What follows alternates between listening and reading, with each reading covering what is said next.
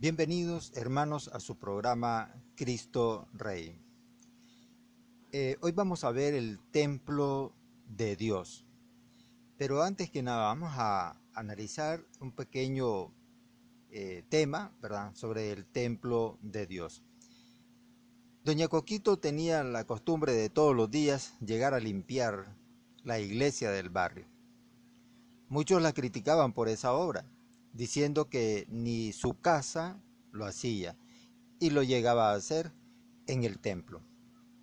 Pero bueno, ella lo hacía con, con algo de interés, ¿verdad? De amor al Señor.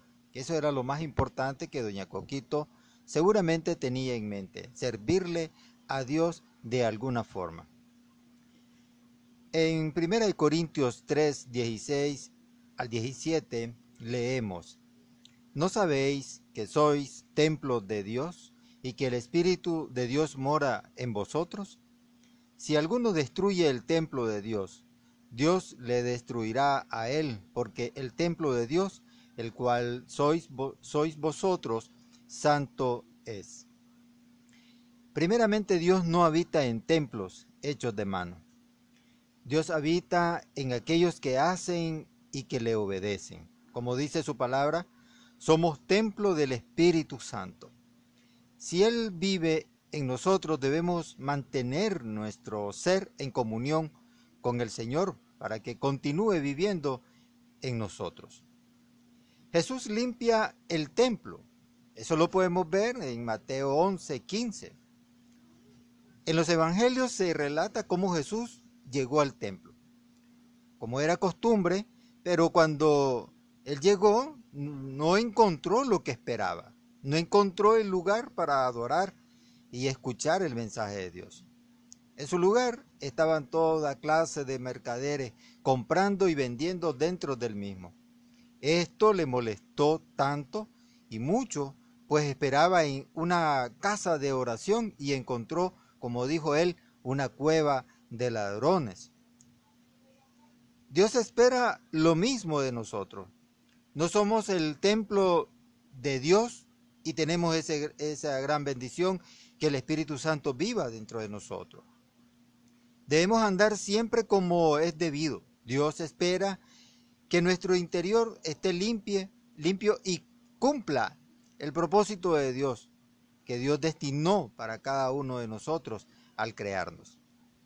Nuestro ser debe estar limpio de pecado, limpio de maldad, Sabemos que esto solo se logra por medio del poder redentor de Jesucristo. Pero es necesario que lo mantengamos a, Él en primer lugar para continuar siendo limpios como Él quiere. Somos santos, dice Primera de Pedro 1.16. Dios nos pide que seamos santos, santos en nuestro andar, en nuestro pensar, en nuestras relaciones, en fin, en cada aspecto de nuestra vida debemos ser santos. Al ser santos somos ejemplos de santidad. Dice en otra parte de la escritura que debemos ser perfectos. Hay muchos que, dicen que el ser humano no puede ser santo y tan mucho menos perfecto. Pero eso no es lo es correcto. Porque en la Biblia dice sean santos como mi Padre es santo. Y sean perfectos, como mi Padre es perfecto. Es imposible para el hombre llegar a la perfección, eso es cierto, pero en Dios todas las cosas son posibles.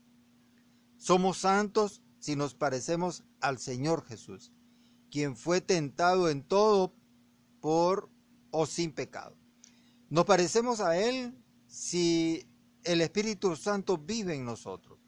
Si le hemos aceptado como nuestro Dios y Salvador y estamos en constante comunión con Él, con Jesucristo.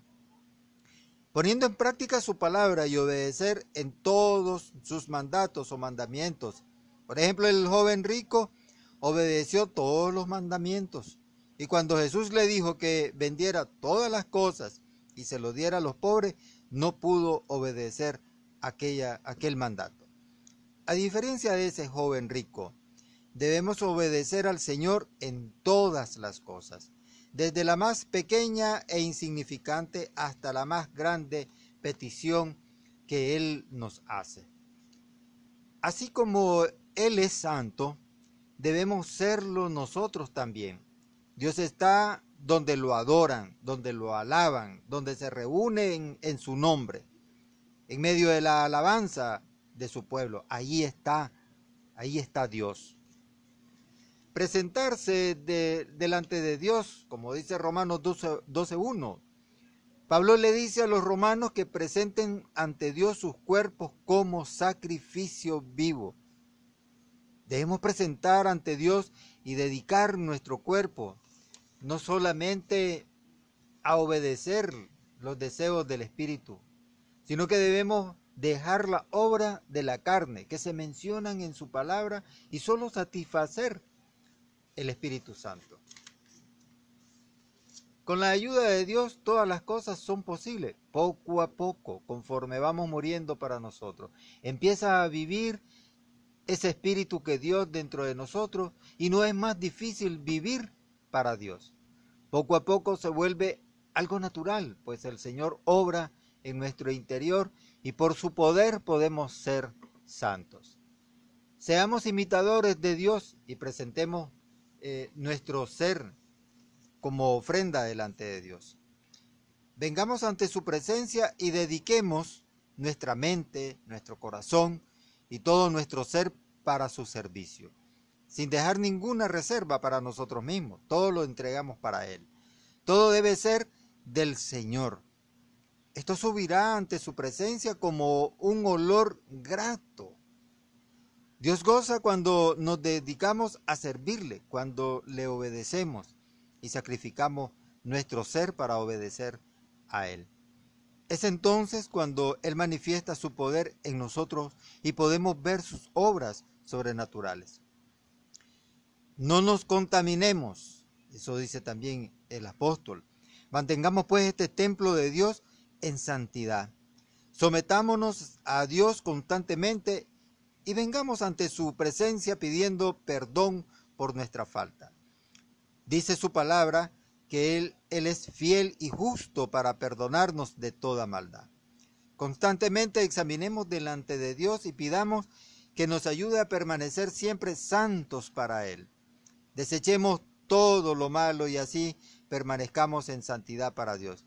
Debemos alejarnos de todo aquello que a Dios no le agrada y acercarnos a todo aquello que nos lleve directamente, eh, derechito, como decimos, al Señor.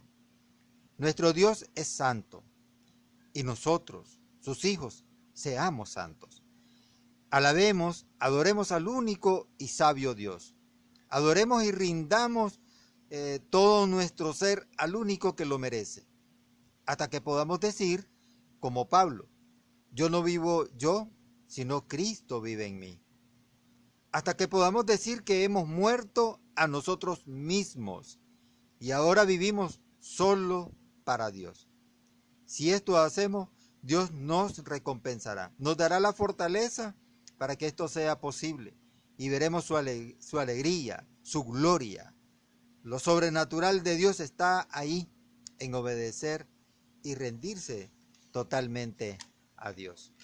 Entonces, lo que hacía doña Coquito, que tenía su costumbre de todos los días llegar a limpiar la iglesia, aquel templo del barrio, y aquella crítica que le lanzaban, pues, todo lo que ella hacía era para servirle a Dios. Pero el templo de, donde permanece Dios es usted mismo, hermano. Entonces cuide su templo y dele todo lo que merece ese templo para Dios. Cuídelo porque es allí donde Él mora. Si te gustó este podcast, me gustaría que le des eh, un comentario. También me, me quedaría muy entusiasmado si tú me lo compartes para así este mensaje eh, llevarlo a otras personas.